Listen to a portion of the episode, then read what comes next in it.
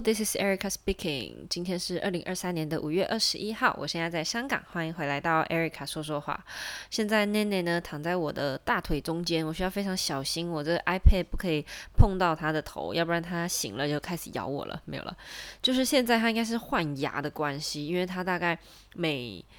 隔一天或甚至是每天都会掉一小颗这样子，然后有时候掉比较大颗的那种虎牙的时候啊，就会很不舒服，然后就会很想咬东西，然后就给他娃娃，他也咬不够，就会有时候不小心咬到我就很痛这样子，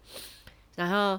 我也是很努力的在教他，就是不可以咬我的肉，但有时候他咬我的衣服，会不小心咬到我的肉。那当下他能控力道没有控制好的时候，真的是有点可怕。对，但是呢，他目前最近都有在对的地方上厕所。虽然有时候我可能在做别的事情，他想要吸引我注意吧，就会在诶尿盆外面尿。但是这一两天我出门的时候。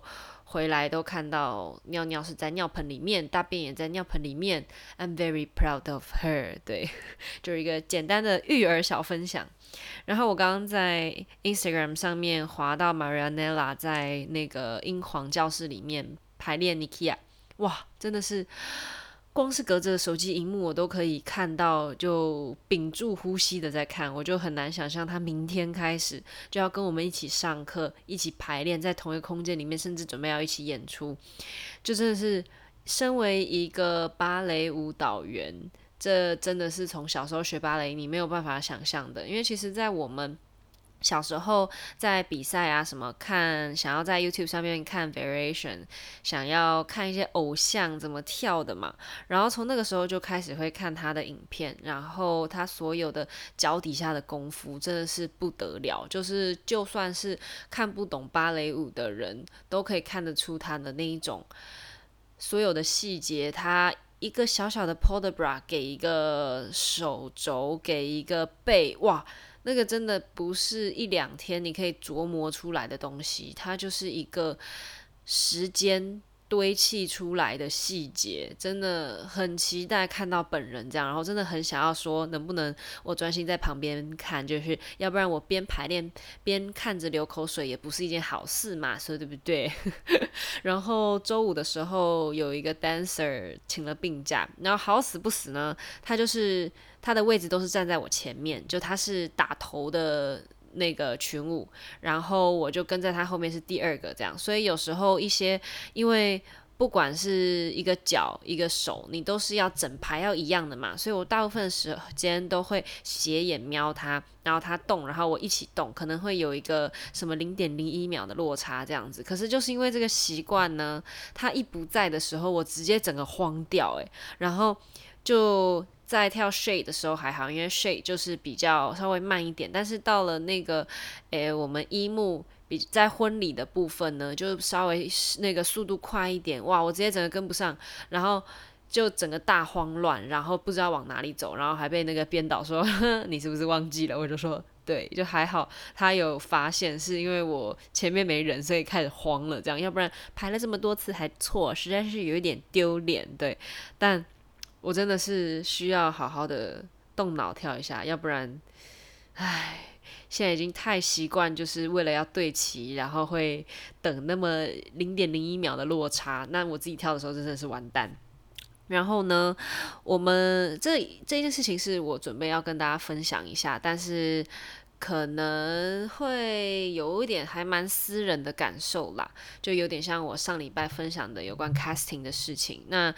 这件事情呢，接下来我要讲的这件事情是，因为我们团里都会有演员代表，然后他们会定期跟艺术总监去开会，就比如说我们有什么样的反应，对上课、对排练，甚至是对诶一些就是公司生活的一些反应，我们会让这些代表收集起来，然后定期去跟上面反映这样子，然后。最近大家的议题呢，是这个独舞员到底需不需要去跳群舞的东西？因为有时候你好不容易爬到独舞的那个位置嘛，然后你的 title 是 soloist，甚至就是 coryphée 这样子，然后要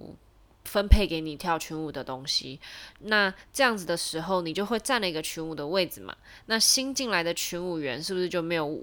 机会了？就会有一点像板凳球员一样，一直在旁边看着，然后演出的时候也没有机会这样子。然后说是这么说，但是我觉得大家其实都还是有私心的啦。就是我都已经。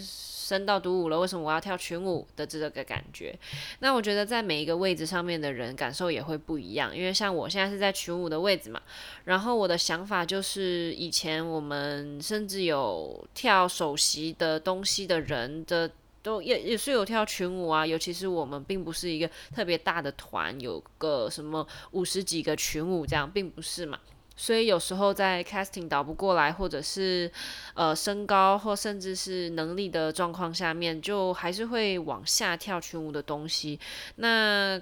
可能每个人的感受不一样，但是我是这么觉得，我是觉得说，那他们不应该是优先跳群舞的人，但是没有人的时候，他们应该跳一下也没关系吧？我的感受是这样子。那。有这样往下的这个顾虑，我就觉得也会有往上的顾虑。就比如说你在群舞都还没有跳好的情况下，你却期待自己会有独舞的机会，像这样子的时候，就会让其他诶也很努力在跳的群舞员，然后慢慢的努力的在做好每件事的人，会觉得说，诶，啊你这件事都没有做好，你就要往上做的感觉。那因为有一些人。他可能因为身高、因为身形的关系，他就会有这样子的机会。可是呢，那他在没有跳好群舞的情况下，他得到了这个机会，他就会觉得哦，那这也是没有关系的嘛。然后之后一而再、再而三的一个不好的循环下去的时候，就会变成他并没有跳好。群舞的东西也没有认真在排练，然后可能就坐在角落看一看，然后呢，说自己受伤不舒服。可是当在排。呃，独舞的排练的时候，他却有办法站起来，穿着脚尖鞋，然后很好的把这个独舞跳完。那这样就会有人觉得不公平。但是呢，大部分的人不是这样子的嘛。大部分的人受伤的时候就真的不舒服，然后诶，就是真的需要休息。那这样的情况下，到底要怎么去辨别说这个人是假痛还是真痛？因为这是太个人的东西，真的很难去用诶白纸黑字去做一个规定。然后就会变成这是一个非常私人的，呃，私底下员工之间的纠纷嘛，应该要这样讲。但是呢，如果他在一个受伤的情况，受伤，I mean like 没有办法跳好群舞，因为脚不舒服的情况下，但是他有办法完成独舞的时候，这个时候上面的人应该要看得出来，应该也要。做出不同的判断嘛，不是说，诶，那他虽然群舞跳不好，但是他的独舞有跳好，那这个机会都给他，那他之后就还是会这样觉得是 OK 的，那整个团的风气就会变得很不好，那。呃，本来可以休息的群舞员也会因为哦，这个人受伤了，那他要帮忙跳，诶，但是这个人却可以跳独舞，那这个心情肯定会不好嘛，然后就会造成一个死循环这样，所以我觉得这个问题其实还蛮蛮难解决的，因为这样也好多年了已经，所以除非大家都有这个意识，都知道自己在做什么，但这是特别难的，因为世界上。人类的样子百百种嘛，所以这种事情是最难解决，我觉得。然后上周忘记跟大家分享这个话题，有点跳痛。就上周我看了台湾在 Netflix 上面的剧叫《人选之人》，然后他是在讲一些就是选举的。诶，造势晚会，还有他一些幕后的故事，这样子就有一点像一个职场的剧，有一点点像是《机智医生生活》那种感觉。然后《机智医生生活》背景是医院嘛，然后《人选之人》的背景是选举这样子，然后。因为我觉得很很大的原因是因为我是在香港看的，然后就很多画面就是家的附近的街道啊什么，就看得特别诶，有一种哇，this is my home 的这种感觉，尤其是就刚好是拍到我们家对面那条街，然后就哦，it's so sweet，然后这些造势晚会又是香港是不可能再会有的。东西吧，我觉得。所以当下就会觉得，就算是一个造势晚会，住在旁边的人会觉得很吵，但是这个都是诶、民主社会得来不易的自由。所以当下最后那个造势晚会的场景，大家在喊动算动算的时候，哇，我直接哭诶、我直接我真的不知道我在哭什么，但是。就是大家聚在一起，为了诶、自己投出来票的总统，然后开一个像是演唱会一样的 party，这样的这种东西，并不是表面上看起来的这么容易。尤其是现在我这个年纪的诶、人，我刚才也说我这年纪的学生，我已经不是学生了。反正就是我们这个世代出生之后，就已经是民主的。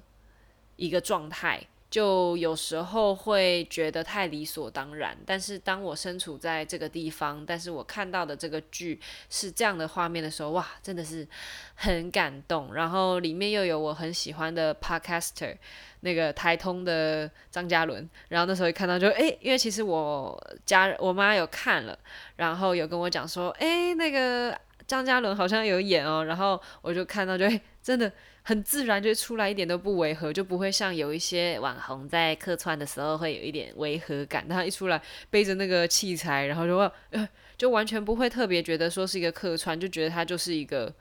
里面的角色，就呀哦，很很很那个叫什么，很有说服力的角色，这样子觉得还蛮好玩的，就。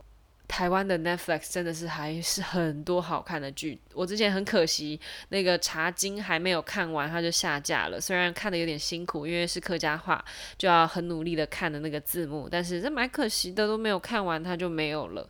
对，那下个礼拜我们就会开始有一些 in studio 的 rehearsal 给外面的人看，然后。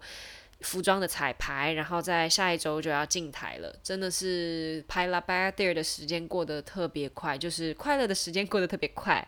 跳芭蕾舞快乐的时间过得特别快，马上排完这个就要进入恐龙的世界了。对，那虽然排这个也是有六七周，应该有七周左右的时间，但是感觉像是一眨眼，像只过了两周一样，我需要好好珍惜最后这两周，